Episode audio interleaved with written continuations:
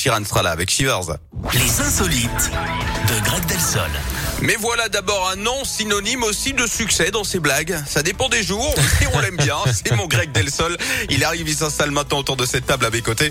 Pour l'insolite du jour, on va où mon Greg? On, va en Chine, Yannick, avec une découverte médicale pas très ragoûtante. Hein. Un homme est allé voir son médecin récemment pour de violentes douleurs au tympan qui se sont déclarées en pleine nuit. Alors évidemment, au début, il pensait à une otite aiguë, hein, mais son médecin a décidé d'inspecter son oreille et on a sorti un cafard oui, oui, oh un insecte qui s'était installé là pendant la nuit pour trouver un endroit sec et oh. chaud. En même temps, son patient lui avait mis la puce à l'oreille. Les douleurs provenaient des coups de patte en fait hein, du cafard sur le tympan de ce pauvre oh, monsieur. Il aurait même pu le percer, le fameux coup de cafard, hein, comme on dit. Finalement, euh, la petite bête a été délogée. On peut même dire hein, qu'elle a été battue à blat de couture.